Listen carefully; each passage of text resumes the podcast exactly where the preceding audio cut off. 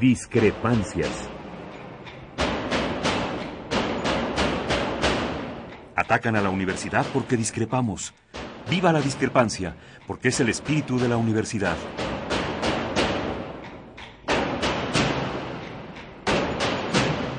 Martes de Discrepancias. Conducen Miguel Ángel Velázquez y Mariana Suárez.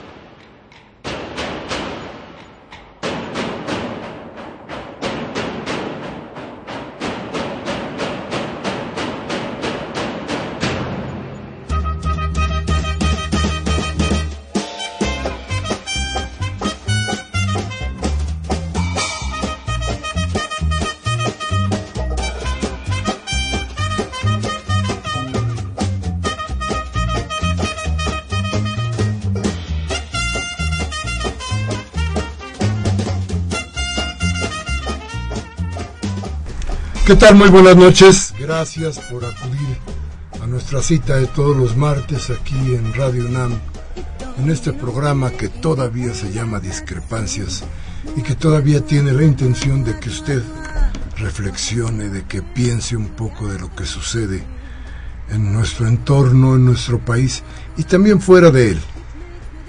Antes de empezar, déjeme darle las buenas noches, desde luego, a Mariana Suárez. ¿Cómo estás, Mariana? Muy bien, gracias. por estar aquí. Gracias, Miguel Ángel. Buenas noches. y a usted que le decía que tenemos que ver qué es lo que pasa alrededor nuestro, no se olvide de lo que pasó este fin de semana. Este fin de semana en un país que se llama Panamá, donde eh, no hace muchos ayeres, ¿eh? No hace tanto como, como quisieran algunos, hubo una invasión de los Estados Unidos a una parte que se llama el Chorrillo, donde bajaron los helicópteros cargados de marines, buscando no solamente eh, al que supuestamente era su enemigo, el presidente Noriega, sino también a mucha gente de la población que caminaba en el filo de la navaja tratando de encontrar libertades para un pueblo que no las había tenido desde todo su tiempo, desde que se inició la construcción además del canal de Panamá.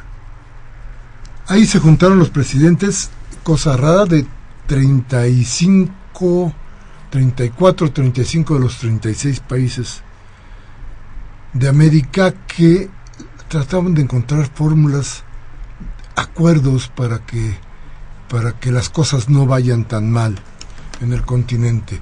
Sin embargo, no hubo acuerdos. No hubo acuerdos porque Estados Unidos no quiso que hubiera acuerdos. Abrió una esperanza para que supuestamente se levante el bloqueo, el bloqueo a Cuba y nada más. Pero ahí estaban también el presidente Correa, de Ecuador, estaba Cristina Kirchner de Argentina, estaba Evo Morales, el boliviano, y estaban estos hombres y estas mujeres que tienen conciencia de lo que hacen y hacia dónde se dirigen los pasos, siempre aplastando a la gente de Latinoamérica, los pasos de los Estados Unidos. ¿Qué sucedió entonces? Que no podía haber arreglo ninguno porque para Estados Unidos la idea sigue siendo golpear, humillar, dejar en la marginación a los pueblos de Latinoamérica. Esa es la idea, no hay ninguna otra. Buscar, por ejemplo, dónde está el petróleo, dónde está el gas, para hacer que se cambien las leyes y que la gente de esos países siga de una u otra manera siempre humillada, siempre esclavizada por intereses económicos que no son de ninguna manera los de la población, pero que sí permiten que los Estados Unidos tengan estabilidad económica y que no tenga pobreza su población, o no mucha, digamos, porque después de, de las primeras cuadras de las grandes avenidas, las cosas no son tan tan azules como nos las planteaban, como nos las planteó Hollywood alguna vez, porque ahora hay hasta películas que nos demuestran que la pobreza en Estados Unidos es más grande de lo que todos habíamos creído. Y desde luego los que piden los que cambian el trabajo por un poco de comida a la entrada de los freeways, siguen viéndose.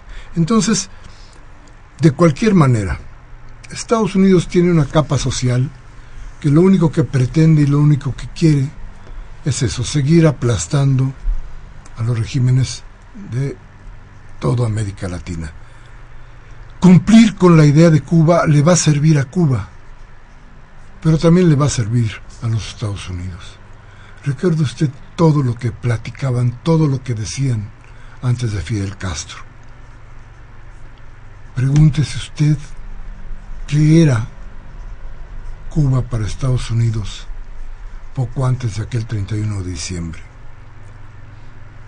Pregúntese usted qué pasó después, cómo han logrado sobrevivir los cubanos a un bloqueo tan estúpido y tan fuerte como el que ha ejercido Estados Unidos sobre la isla. Pero pregúntese usted por qué lograron sobrevivir. Hoy parece que, sin doblar las manos, sin dejar de ser patriotas, los cubanos pueden tener algún acuerdo con los Estados Unidos. Ya veremos qué es lo que pasa, qué es lo que pasa en un tiempo breve. No hay ahorita más que las ideas claras de que esto puede suceder. Hay principios de acuerdo. Se va a levantar, se va a levantar el bloqueo. Por lo pronto, dicen los Estados Unidos que ya quitaron de la lista negra a Cuba. ¿Este es un avance o es demagogia? Lo vamos a ver pronto. Pero ya que está usted aquí, permítame decirle que hoy vamos a discutir de lo que nos pasa aquí dentro.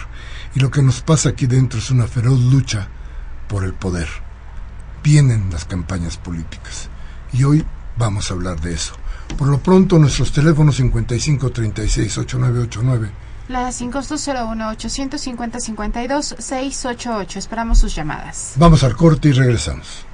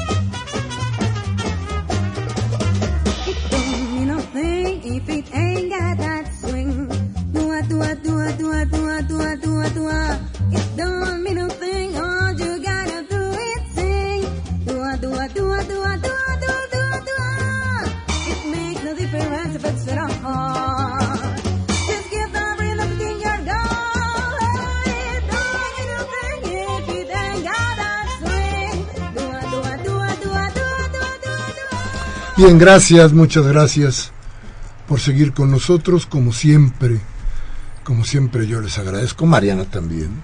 Sí, sí, sí. Que nos llame, que nos escuche. Mala suerte. Su voz es lo más importante y que nos... Así es. ¿No? En este, es. lo que nos, nos nutre a todos nosotros aquí. En el desgracias, desgracias. Murió Galeano. Murió Gunter Grass. Dos plumas excelentes. Eh, Dos grandes. Es como suyo, ¿verdad? Pero Galeano. Sí, sí, es. Creo que para todos los que los que hemos eh, trabajado en las cuestiones latinoamericanas, para todos los latinoamericanos, Galeano es. Galeano. Sí, es una, una gran pérdida. Y hablábamos de lo que, leerlo. las venas abiertas de Latinoamérica, que siguen abiertas. Sí, no, lo que escribió de las venas abiertas de América Latina sigue siendo, parece que fue ayer. Pero en fin, Mariana, nuestro invitado. El día de hoy estamos muy contentos de recibir aquí a eh, Raúl Flores, el presidente del Partido de la Revolución Democrática del PRD. Bienvenido Raúl, muchas gracias por estar con nosotros. Gracias Mariana, gracias Miguel Ángel. no, qué bueno que estás con nosotros. gracias. Es interesante, hay muchas cosas muchas. que comentar, que contar, pero más que una campaña, hay una guerra que me llama mucho la atención porque no es ideológica. ¿O sí, Raúl? No, yo, no, veo este elementos ideológicos en ella, no. al menos no de varios de los actores, ¿no? Que estamos inmersos en esa, pues en esa disputa, ¿no? tampoco diría tanto guerra, ¿no? Sino una disputa que yo, yo esperaría que subiera eh, de tono en el mejor sentido y que fuera eh, ya una guerra, pues, o una disputa o una contienda, para no usar lenguaje tan bélico, si, es el caso, en la cual eh, Miguel Ángel Mariana, eh, pues, eh, pusiéramos sobre la mesa algunos tópicos que creo que provienen, si bien no de un tema ideológico, principalmente sí de un asunto estructural de la, de la izquierda mexicana que creo que finalmente todos estamos teniendo como consecuencia, Miguel Ángel, que es eh, sin duda eh, el haber eh, llegado a una, un cisma, una, una decisión importante en la propia izquierda mexicana. Sí, pero el, el, planteamiento es, y de veras tenemos un, fíjate que me parece muy curioso porque creo que a final de cuentas en el Distrito Federal, cuando menos, va a ser Kramer contra Kramer, ¿no? No, no hay mucho no hay mucho de dónde echar mano para la, guerra. Ese es Kramer contra Kramer, decía yo, porque es izquierda contra izquierda, pero a ver, déjame, desmiénteme, porque creo que durante mucho tiempo este PRD que vemos ahora sí. no es el PRD que ideológicamente tendría una carga de izquierda, sino un PRD más cercano a, digamos, a, las, a los caminos que ha marcado la presidencia de la República. ¿Hay una diferencia entre el PRD nacional y el PRD del DF? Bueno, mira, yo creo que sí hay una, hay una diferencia. Primero, yo te diría, eh, mantenemos una visión crítica. Creo que estamos formados en una, no creo, estamos formados en una tradición de pensamiento y de acción eh, política que tiene a la crítica como base de la propia acción, valga la redundancia. Y eh, yo te diría, hay, hay diferencias, claro que sí, yo lo hemos comentado, aquí lo comentamos en su momento, hace tiempo, respecto, por ejemplo, del pacto por México. ¿no? Yo creo firmemente que ninguna eh, dirigencia partidaria, ningún, eh, ningún mecanismo extra legal, pero más allá, extra extra eh, eh, formal o, emergente puede sustituir, por ejemplo, a las cámaras. Eh, ahí yo, yo tengo una diferencia fundamental. Yo pienso que todo lo que el Pacto por México tuvo, más bien debió haber sido parte de un debate nacional importante. La izquierda tuvo que haber abierto este, este debate y eh, y bueno pues se privilegiaron eh, en esta en esta forma de, hacer la política sin duda eh, los temas que interesaban al poder priista y, al, a los intereses como bien decías que inclusive están fuera de este país no el interés por el petróleo el interés por en general los energéticos en este en este país y por ir restringiendo una serie eh, de, libertades importantes, eh, como es el caso de lo que terminó derivando siendo algunas partes de lo que es la reforma eh, en telecomunicaciones. Dime una cosa, para lo que después hablamos de lo de, Kramer contra Kramer, pero para dejar claro este asunto del camino de la, del PRD, ¿tú crees que a la gente se le olvide todo esto que pasó con el PRD? ¿No están luchando ustedes contra lo que hizo el propio PRD para remontar esa idea y tratar de lanzarse a una plataforma diferente? Mira, no, no, los partidos no son unánimes. O sea, bueno, y, yo, bueno, salvo que haya una línea férrea, ¿no? Habemos quien discrepamos y lo hemos eh, dicho eh, públicamente. Eh, yo diría, por supuesto que eh, hay un hay una línea en la que muchos hemos dicho por mucho tiempo que hay que eh, recuperar los valores que le dieron origen y no eh, conformarnos con una especie de destino. Este para mí un valor es que el, el PRD utiliza el registro que proviene del Partido Comunista Mexicano Y creo que eh, mal que bien se tiene que recuperar esa esa eh, eh, mística pues eh, para hacer la política y, también una reconsideración ideológica importante. Pero también Miguel Ángel decirte que, que sí hay una diferencia vuelvo a lo que decías al principio sí hay una diferencia. O sea fundamentalmente a ver hay una izquierda que le hemos que hoy como dices está está dividida sí estamos en, en diferentes signos políticos pero que hemos trabajado para cambiar en la vida de la gente. Hay una izquierda que hemos sido gobierno, ¿no? que hemos sido oposición y que no necesariamente nos vemos reflejados en ningún escándalo acerca de malos manejos en la administración pública, que nos hemos arriesgado inclusive eh, la vida no, no solo en la oposición, sino también en el propio gobierno y eso pues por sacar adelante lo que nosotros pensamos que tenía que ser el proyecto que eh, reflejara que la izquierda puede hacer el mejor gobierno, sin duda, en la, en, en, la Ciudad de México para, para llevarlo al país entero. Eh, creo que eh, yo también tengo mi punto crítico. Eh, creo que así como hay, una, como hay una izquierda que es pragmática y que, y que no se plantea una, una alternativa real de poder, ni se han preparado para el poder, sino para ser burocracias partidarias, también creo que hay una izquierda que ha centrado en la presidencia de la República todo el objetivo estratégico y que eh, cada que ese objetivo no se cumple viene una desmovilización y un cisma tras otro porque no se cumplió aquel objetivo único de lucha cuando creo que sabemos que el devenir histórico pues tiene que ver con momentos que se hacen no desde la perspectiva de un personaje, sino de la perspectiva de una lucha continuada y sistemática. Y creo ya, ya, ya, nos dijiste que, que entre hermanos se van a agarrar a hay, hay, un, hay un, hablabas tú del Partido Comunista, de cómo se fue transformando. Gracias. Cómo se fueron transformando los grupos políticos en un solo partido. Cuando empieza el, eh, la idea de que sí es posible llegar al poder y transformar al país. Hay claro el acuerdo entre los líderes, me acuerdo de don Alberto Castillo, me acuerdo del Partido Comunista Mexicano, que entonces este, caminaba por otro rumbo.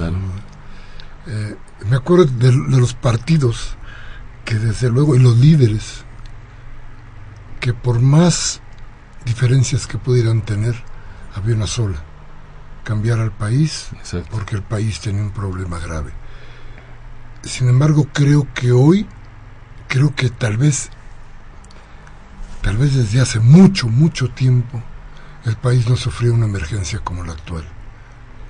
Y me parece que no existe, ni entre los líderes, ni entre la población, un acuerdo para tener una lucha mucho más congruente para alcanzar el poder. Eh, ¿Estarías tú de acuerdo con esto? Sí, yo creo que eh, eh, efectivamente la izquierda nos, nos ha faltado construir los puentes entre nosotros para plantearnos una lucha organizada y con objetivos perfectamente claros. Creo que nos hace mucha falta la figura del ingeniero Alberto Castillo.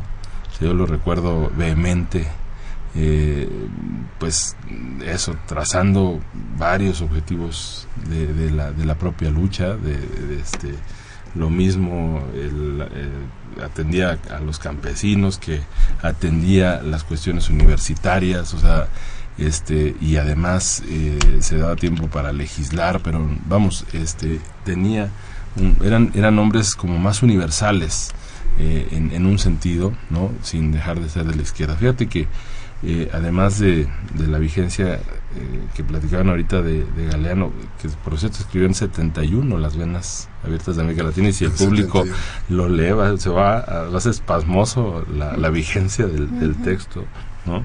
Este, acaba de presentar Octavio Rodríguez Araujo Claro. Un libro fundamental para este momento. Y creo que es un libro oportunísimo. que es el, justo la izquierda, una historia de la izquierda mexicana. Y, llegó y llegó a México con todo y este y esto de que ya no viene a México. Así es. ya, no, ya, no, alcanza la respiración. Ya no alcanza la respiración, pero llegó. así es. Así es, junto con Fito, ¿no? Que también, eh, eh, este, pues que también, eh, pues son, son todavía estos pensadores que tenemos y que hacen hoy la reflexión de una izquierda, Adolfo Sánchez Rebolledo, y, y pero Octavio Rodríguez Araujo va haciendo, y ayer, este, hay pocas horas para mí, pero estaba yo revisando, y bueno, de verdad, la izquierda mexicana contemporánea es esta historia de, eh, de, poca solidez, no ideológica tanto, sino en el, del curso de su acción. Eh, disecciona eh, ahorita Rodríguez Araujo algunos liderazgos. ¿Qué te puedo decir? Este, disecciona a liderazgos que de ser guerrilleros eh, en la liga este, terminan siendo senadores del PRI. Eh, una senadora, no recuerdo su nombre, pero también eh, como René Arce, pues que ha pasado ni más ni menos que por la friolera de cinco partidos políticos distintos. Entonces, hay verdaderamente una constante, creo, en esta, esta falta de asidero que si bien no podemos decir que les falta una formación ideológica, sí falta un compromiso con este una línea eh, eh, política, no, no, no, hablo de la línea en el sentido priista, sino tener un respeto por la, por la eh, línea programática, ¿no? por el, la praxis fundamental pues que tendría que ser no dejar de ser compañeros y esto, perdón por abusar, pero lo ligo a que en junio pasado, te lo platiqué, me parece, eh, que estuve en Uruguay, ¿no? Y entramos a la PIT CGT, a la Central de Trabajadores de Uruguay, este, caminando con el presidente Mujica. Y bueno, increíble. increíble. Llegamos con el presidente y los trabajadores, Pepe, gordo, este, le decían, y, eh, y bueno, se agarraron a besos, literalmente, a besos este, eh, con sus compañeros trabajadores. Y yo pensaba, ¿cuándo perdimos esta camaradería nosotros? ¿Cuándo, o sea, en, está como el mulato el, conversaciones en la catedral, bueno, ¿cuándo se jodió la cosa para la izquierda mexicana y perdimos toda capacidad de sensibilidad respecto de lo que es eh, el ser de izquierda, el ser un camarada, el ser un compañero de ruta. Sí, es, eso, es, eso ha sucedido, pero déjame que después estos, estos recuerdos de no solamente el ingeniero Castillo, de Arnoldo Martínez Verdugo, que, lo conocimos. que era líder del Partido Comunista, de Stephen García, que después se unió después de haber pertenecido al PPS y que habría que hacerle también un buen recordatorio, porque es gente mucha lucha, ¿no? Claro. Gente que a final de cuentas formaron un partido que, que le daba alguna esperanza. Pero ya estaba sembrado algo ahí, déjame decírtelo así, porque si no, sí, claro. si no lo, si no lo digo, reviento. Pero ahí estaba ya metido, metido el, PST. Sí, claro. Ahí se metió el PST con otro nombre, el ferrocarril, y ahí estaban Ortega, ahí Jesús Ortega, desde luego, Zambrano, que ahorita que decían los guerrilleros que terminaron en las sillas en venía del PPR probablemente el PPR este es toda esta gente que es la que después parece que desfigura el, perfil si no ideológico sí de lucha y digo si no ideológico porque creo que el ideológico nunca estuvo demasiado claro para ellos este pero pero sí el de lucha de la izquierda o de los partidos de izquierda para convertirse de pronto en aliado de muchas cosas del poder. Y creo que eso no les ha dado muy buen resultado. Déjame ir a un corte. Claro. Vamos a regresar para seguir platicando. Ahora ya de la lucha, porque la contienda está aquí. Está aquí. y, y, después de acordarnos de cómo ha sido el trabajo esto, hay, hay un libro también que vale la pena recordar Memoria Roja, que, que también nos tiene ahí pasajes históricos de la lucha, de esa lucha que se ha tratado de dar. Fíjese usted que no para llegar al comunismo, pero sí para llegar a la justicia, ¿no? entonces, entonces, la idea es cómo trabajar, cómo caminar por ahí, por ese sendero. Y vale la pena recordarlo para que los demás lo recuerden, sobre todo los que, los que están en las luchas en las luchas por el poder. Entonces vamos a un corte. Nuestros teléfonos 5536-8989 y la da sin costo 01800 5052 688. Vamos al corte y regresamos.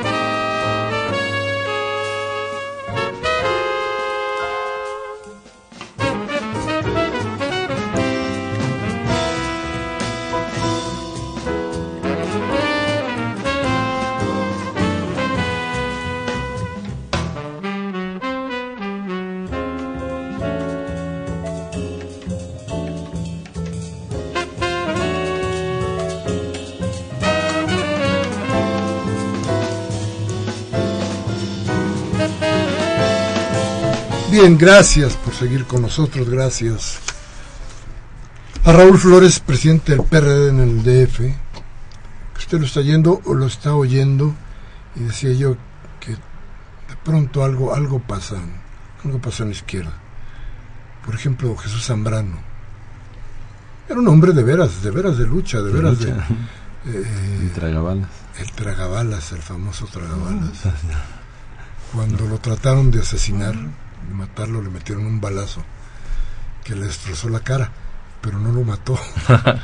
y todo el mundo desde entonces, desde entonces le dicen el tragabala. Bueno, hoy se tragó la historia el carajo, pero bueno. Ahí va la cosa. En fin, hoy, hoy, hoy la cuestión es la lucha por el poder. Y decía yo que va a ser Kramer contra Kramer, porque no ven el PRI, no ven el PAN, y no veo en ningún, ninguna otra organización política fuerza suficiente aquí en el Distrito Federal como para que hubiera un enfrentamiento eh, de diferentes ideologías, por decirlo de esta manera. Pero todo nos hace pensar que será entre el PRD y Morena, entre Morena y el PRD, el asunto por el poder. Y si tú no quieres llamarlo guerra, digamos que es el combate. Pero vamos por ahí, dinos, ¿cómo la ven? ¿Cómo está la cosa? Mira, eh, necesariamente eh, hay que eh, pues llamar la, atención de un, hecho evidente. Efectivamente, creo que se ha, se ha, llevado efectivamente a una tensión el tema de la relación entre las izquierdas en este momento, pues porque estamos enfrentados en una lógica de disputa por lo, por lo mismo eh, hay eh, efectivamente pues quien en el caso de, Andrés Manuel pues él sostiene que eh, que quienes estamos en el PRD pues hemos perdido el rumbo. Habemos quienes decimos pues no lo hemos perdido. Este estamos eh, justo defendiendo todavía un, un partido y un proyecto y, eh, y creo que eh, a veces eh, pasa que queremos acreditarnos como el verdadero proyecto de izquierda en, en, la ciudad. Pero yo, yo creo que yo te diría, en mi caso por lo menos, y no me, no, no me trato de salvar,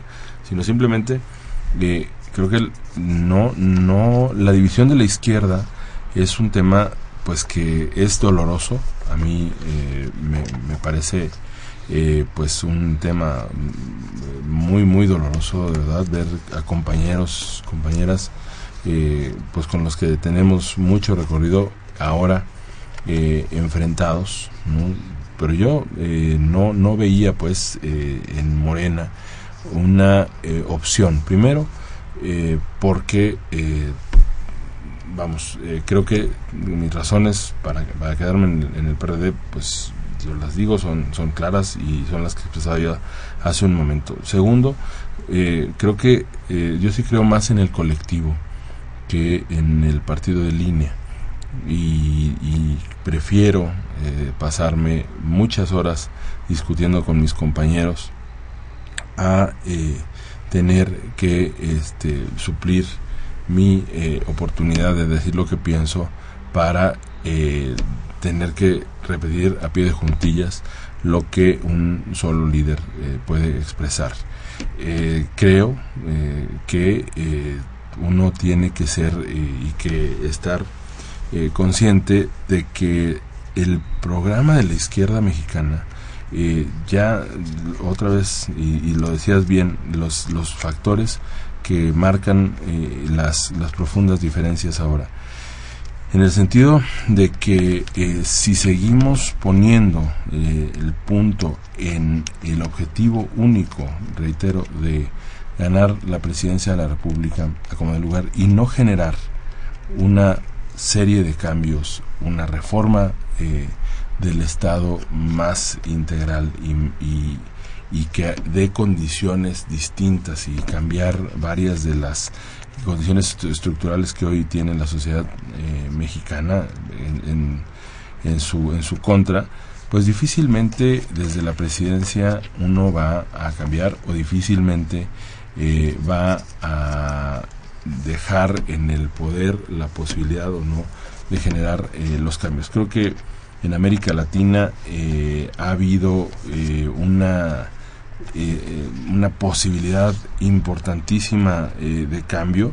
Y esto es, primero, el caso de Uruguay, por ejemplo, pues que este, hay, un, hay una organización política que se acepta en su diversidad, que tiene una cierta cantidad de reglas que garantizan eh, que si alguien no está de acuerdo con una candidatura, no se, se abstiene, pero no va en contra de ese, de ese candidato. Eh, han creado un sistema de compensaciones eh, en el cual socialistas y comunistas, por simplificarlo, aunque es un poco más complicado, ¿no?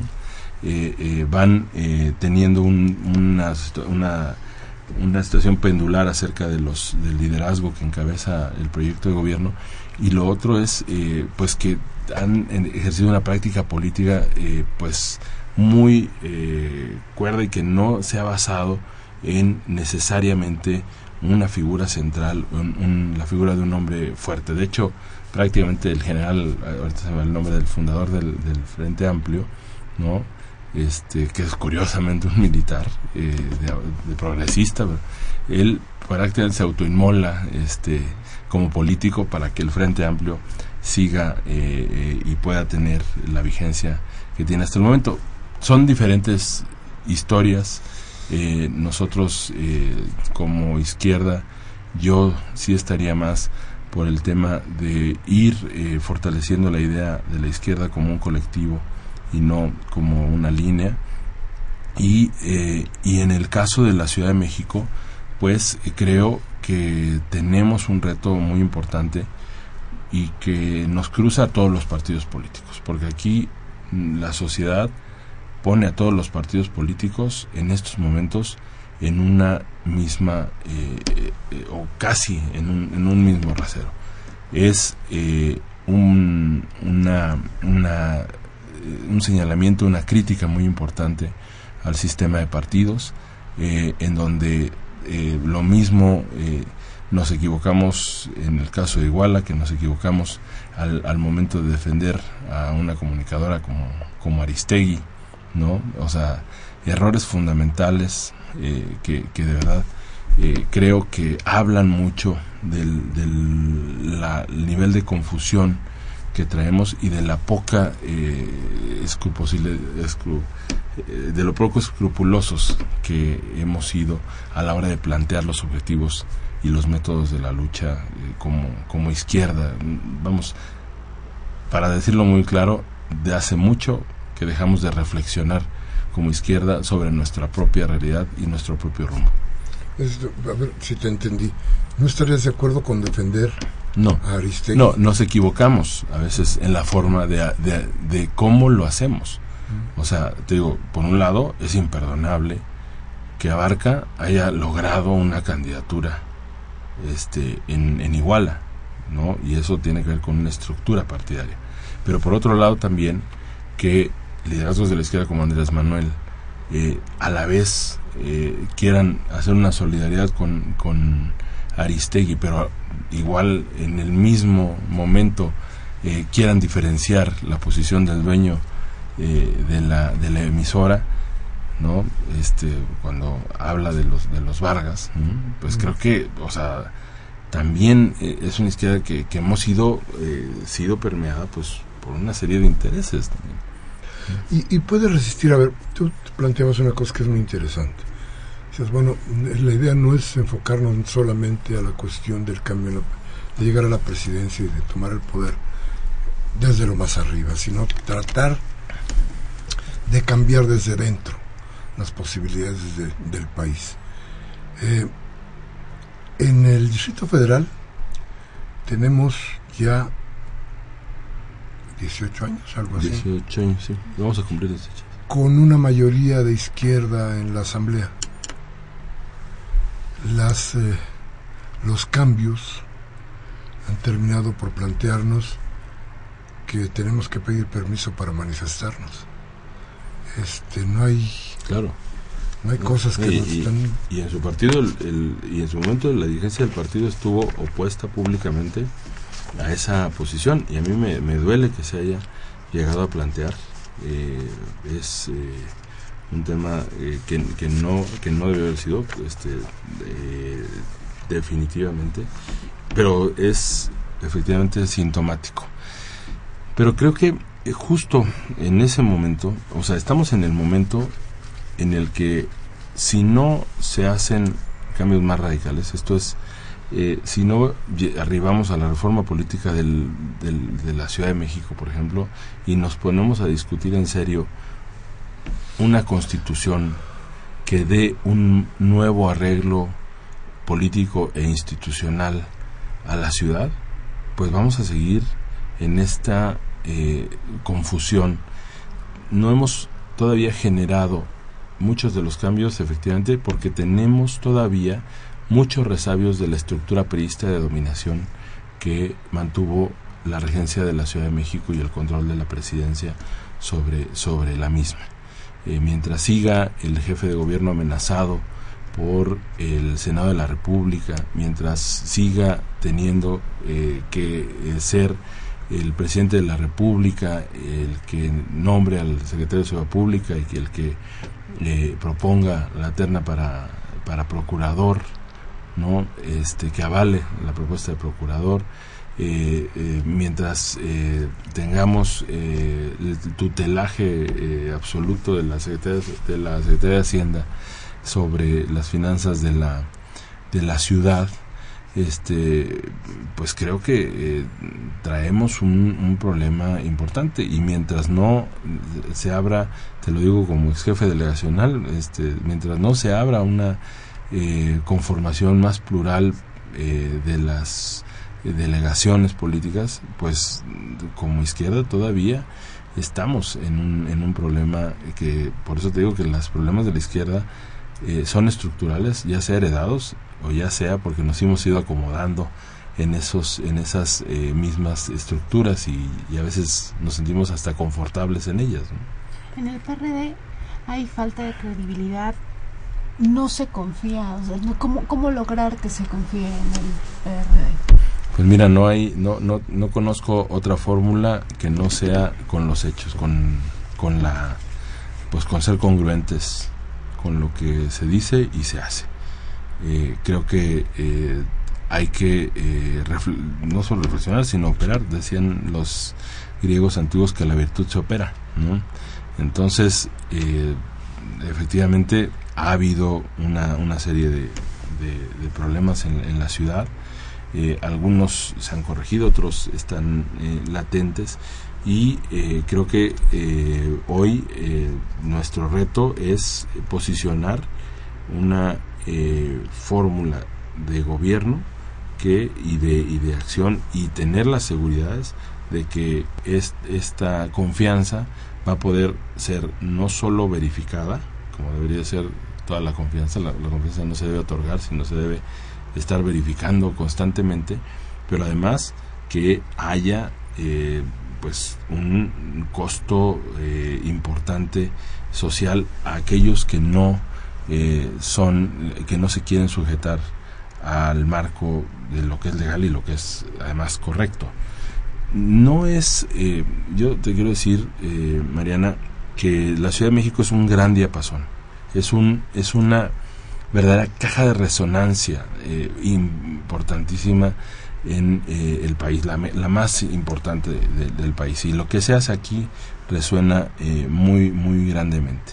Y creo que la izquierda por sí misma eh, tiene que generar otros cambios que no necesariamente son sus cambios, sino son los cambios de la sociedad.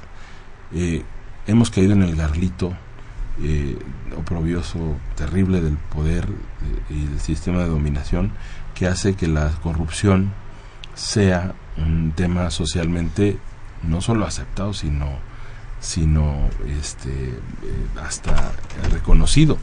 ¿no? O sea, y creo que en ese sentido eh, eh, no la diferenciación tiene que ser muy muy muy clara yo sé que el, público pues al escucharnos estará pensando en muchas episodios que han eh, ocurrido en la ciudad, no hay eh, un signo político perfecto en todo el espectro político nacional. Eh, todos hemos cometido algunos errores, ¿no? pero creo que con todo se han generado una serie de cambios en la ciudad que no han culminado y que tienen que seguir eh, de nuevo para, para, una ruta, pero que no sea la ruta de eh, llevar necesariamente a alguien este o, sino que sea una ruta como fue el caso de los matrimonios del mismo sexo de la posibilidad de las mujeres para decidir sobre su propio cuerpo fue una ruta que se planteó y que en su momento la propia gente haciendo un un esfuerzo de a veces sus propias creencias eh, arraigadas, fue cediendo parte de esa eh, posibilidad y, no creernos esto de que los cambios solo los generamos nosotros como fuerzas políticas o solo los generó eh, tal o cual personaje. Se generaron y hay que tener esa perspectiva mínimamente yo te diría este, hasta de humildad de decir, de decir que si no hubiéramos contado con los habitantes de la Ciudad de México, nada hubiera cambiado. Y esa historia creo que es la que nos, en la soberbia de, estar peleándonos, a veces se nos, se nos va de las manos. Dirías que es el momento para repensar, será después de esta elección, pero para repensar en, en el PRD. Eh, pero urge, o sea, yo te diría, urge no, eh, no creo que al país le haga bien eh, no tener una izquierda fuerte. pero además, deja tú de no tener una izquierda fuerte. Ideológicamente clara. Ideológicamente clara y que ponga en la desigualdad, yo te lo diría así sin qué presidencia ni qué este ni, ni qué este avance de fulano, de sutano, de perengano, o sea, si no nos damos cuenta que la desigualdad es el eje o debería ser el eje, el combate a la desigualdad, el eje de toda nuestra acción, pues de verdad estamos este, en, en, bordando sobre algo que no tiene ninguna base firme. ¿Cómo serían tus predicciones para la ciudad? ¿Cómo va a ser el, la geografía política de la ciudad luego de la elección? Mira, yo creo que eh, la ciudad se va a conformar. A ver, hay un tema que es claro: la ciudad se va a confirmar como de izquierda como una ciudad que apuesta por el tema de libertades. Eh, seguramente, eh, bueno, nosotros vamos a trabajar porque aparte es mi, mi trabajo, es mi, es mi, es mi chamba, ¿no? este, y yo eh, creo que eh, uno se pone objetivos y, trabaja para lograrlos, ¿no? No, no, no, yo me, no me preocupo, me ocupo, ¿no? Y cuando uno se ocupa, pues debe haber buenos eh, objetivos. Pero en todo caso, eh, debe haber un avance de las fuerzas de izquierda. Más allá de los dimes y diretes, creo que la izquierda va a confirmarse como mayoritaria. Hablabas de avance, entonces quiere decir, ¿qué les queda a Benito Juárez?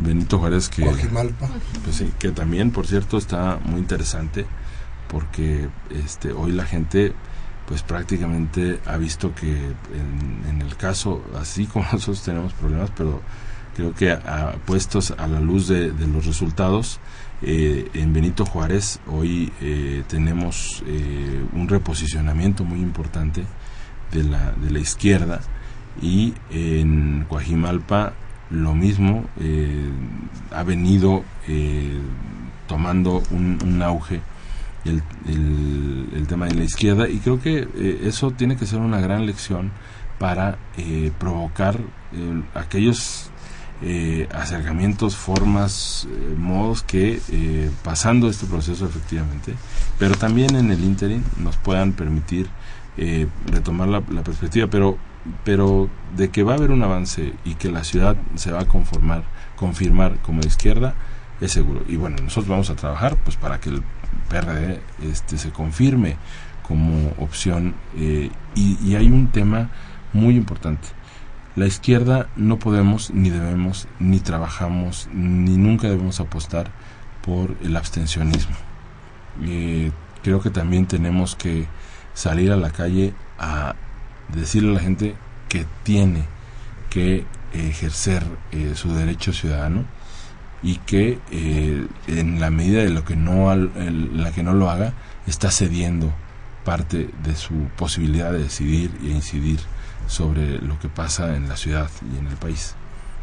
Bien, bueno, vamos a ir a unas, a unas llamadas, vamos a ir a un corte rapidísimo y vamos a regresar con sus llamadas, su voz que es lo más importante para discrepancias. Vamos al corte y regresamos.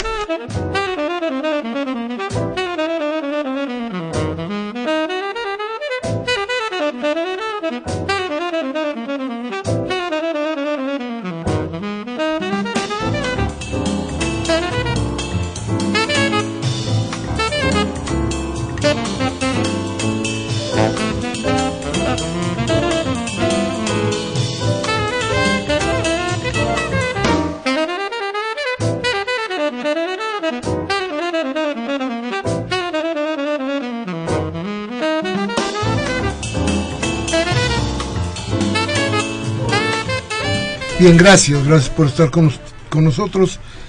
Y ahí van, ahí van las llamadas, la voz de usted. Mariana. Abel Guerrero de la colonia Lorenzo Buturini dice, el invitado dice que el Partido Comunista se asemeja al PRD. Mm. Eso es falso porque los dirigentes del Partido Comunista eran verdaderos luchados y se refiere a Valentín Campa, Benita Galeana, Arnaldo Pérez Verdugo. Ellos eran verdaderos luchadores y los dirigentes del PRD no saben ser oposición. Ellos piensan más en colaborar con el gobierno en turno en vez de luchar por una verdadera izquierda. Dice Augusto Olguín de Coyoacán, desgraciadamente estamos ante una política tanto de izquierda como de derecha en la cual ya no confía la población. Prueba de ello es que se espera una participación del electorado máxima del 30-40% del padrón electoral, por lo que la población votará por no anular su voto. Antes de anular su voto van a votar por Carmen Aristegui. Está bien. Manuel Munguía, muchas gracias por llamarnos otra vez. Manuel dice que los mexicanos tenemos mucho que dialogar, que decidir y que interactuar, y eso solo se logra a través de la formación de cuadros, círculos y células además de no votar por aquellos partidos que nos han traicionado y por los que seguimos en este brutal estancamiento que nos empobrece y nos mata. No es bueno y sano que sigan vendiendo la patria y se mantengan en el poder cínica y abusivamente con toda la impunidad, impunidad como si nada pasara. Rodolfo Salgado de Coacalco dice, en ocasiones llegué a votar por el PRD y yo siento que al hacer el pacto por México, truncaron la idea que yo tenía de ese partido ya que las famosas reformas estructurales se sabía que eran acuerdos para obtener beneficios políticos y la última muestra es lo que pasó en la eh, subasta del canal de TV realizada por Cofetel, que es una simulación y la TV, y la TV sigue siendo un monopolio. Javier Cruz Ramos dice al invitado, según han gobernado bien al DF, pero no es así. Metieron el no circula sabatino, metieron las tarjetas de circulación cada tres años, han obligado a los taxistas a pintar otra vez los autos, no son millonarios. Y da felicitaciones al programa. Gracias, Javier. Dice también el maestro Munguía de Iztapalapa, dice ya basta que los partidos, ya basta que los partidos de la desgastada clase política estén tan campantes como si nada, pidiendo que votemos por ellos. Necesitamos cambiar esta infamia ignominiosa que han hecho de la vida de México. Y claro que podemos con voluntad, pues esto no es desarrollo, evolución o democracia. Votar a ciegas no garantiza ni la democracia ni un mejor nivel de vida a todos los mexicanos y nos muestra que las opciones para llevar a cabo un cambio político son cada vez más escasas y votar es cada vez más patético y patológico para volver a caer en el mismo círculo viciosamente perverso. Nunca es tarde para formar cuadros, círculos y células antineoliberales. Nunca es tarde. Lo que cuenta es la voluntad, dice don Manuel. Claudia López de Benito Juárez dice, le hace tres preguntas al invitado. ¿Por qué están regalando despensas? Número uno. Número dos, ¿por qué siguen, siguen apoyando a Miguel Ángel Mancera si apoya a Enrique Peña Nieto? Y número tres, ¿por qué están poniendo a la candidata Dione en Iztapalapa si está ligada al narcotráfico? Doña Amparo González de la delegación Escaposalco dice, no puede creer, no puedo creer que el maestro Miguel Ángel esté entrevistando a esa persona tan nefasta, dice, como son los perredistas. Es gente de lo peor, es gente evadida, muchos de ellos del PRI que nada más están buscando acomodarse para vivir en el presupuesto y tenemos muchos ejemplos, Rosario Robles, los Bejarano, los Padierna. ¿Y cómo es posible que tenga a Raúl que no hizo nada importante como delegado en Coyoacán, está sintiéndose decepcionada y la señora Amparo me quiere mucho, gracias señora Amparo. Este, pero, pero Raúl no viene del, del PRI, ¿eh? No, no, seguro. Francisco Costa de Gustavo Amadero eh, quiere comentar que el sábado pasado a las 11 de la mañana estuvo con AMLO, con Andrés Manuel López Obrador en la delegación Gustavo Amadero en Cuautepec, para ser más específicos. Estuvo en un mitin y fue interrumpido por golpeadores del PRD. El mitin fue interrumpido por la gente pagada por la misma delegación. Eso dice Francisco Acosta. Doña María Idalia Castro de Álvaro Obregón dice, señor Flores, qué ridículo y cínico se escuchó hoy en la mañana en el noticiero oficialista de MBS sarta de mentiras del conductor y de usted. Y una pregunta para el señor Flores, que se dice izquierda. ¿Por qué no se ha pronunciado en contra de la forma de reprimir a manifestantes, de robarnos el zócalo, de aumentos al transporte, pérdida al agua del periodista Mancera? ¿De veras cree que es izquierda? No somos tontos, ya basta. No, ya dijo aquí que está en contra de la cuestión de las manifestaciones. Jorge Sosa de Gustavo Madero también dice, Televisa manda en este país, forzó a los señores Larrea y Peñalosa, y Peñalosa a retirarle el apoyo al señor Aguirre en la licitación del nuevo canal de TVA Radio Centro, dejando solo al señor Aguirre. Miguel Ángel, Televisa manda en este país, dice Jorge Sosa. Bueno, pero todavía tenemos un ratito aquí nosotros, no se apure. ¿eh? Rebeca Gutiérrez de Álvaro Obregón dice, el Partido Verde es un partido mentiroso y absurdo. Se siguen cobrando cuotas a los secuestradores ni los han encerrado, y menos 100 años. Mejor deberían eh, rehacer el IMSS y el ISTE y los vales no van a y los vales no van a funcionar, dice doña Rebeca. Rubén Pinto de Catepec dice, si la gente no sale a votar este 7 de junio, el PRI ganará. Solo si la gente vota, todos los mexicanos ganaremos. Artemio Gallegos de Villacuapa dice, muchas gracias. Estamos Mariano y su servidor precisamente para tratar de que esto vaya bien, le agradezco mucho su comentario. Y dice que quiere enviar un reconocimiento a Pedro Miguel por su artículo en la jornada del jueves pasado, ya que coincide mucho con lo que Miguel Ángel dice cada martes. Muchas gracias. Yo también quiero que se vaya Peña Nieto y lo exhibiré así en un letrero en mi auto, ya que es una campaña. Armando Rojas de Prados Churubusco en Coyoacán dice que las campañas como se tienen que registrar 50 de cada género no siempre resulta que los candidatos no sean los apropiados para los cargos. Más bien casi nunca son los más apropiados a desempeñar tanto la legislatura como las delegaciones y que debería de escogerse mejor a estos candidatos sin importar el género. Eh, que deberían de tener los conocimientos de cada tema tratándose de las legislaturas. Eso dice Armando Rojas de Coyoacán. Y muchas gracias a Gabriel Campos, a Jaime Rojas, ya se nos acabó el tiempo. Les agradecemos mucho a ustedes. Máximo García, eh, Francisco Acosta, eh, José González, eh, Everardo López, Agustín Mondragón. Que se nos quedaron por ahí, pero para la próxima estaremos con ustedes. Muchas gracias, Raúl. Muchas gracias, Se nos fue el tiempo. Se nos fue el tiempo. Ya estaremos platicando durante las campañas por acá. Gracias, Mariana. Gracias. gracias a usted que estuvo con nosotros hoy, 14 de abril de 2015. Humberto Sánchez Castrejón manejó esta nave. Emanuel Miranda estuvo en la, asistencia de producción, Ellen Hernández en la producción, servidor Miguel Ángel Velázquez que les pide, les suplica que si esto que dijimos hoy les ha hecho reflexionar, pensar, tómese un café mañana con sus amigos, hable de lo que aquí hablamos, piense, pero si lo que no quiere es echar a andar su cerebro, cambie la televisa o a Radio Fórmula para que se lo cercene. Hasta la próxima.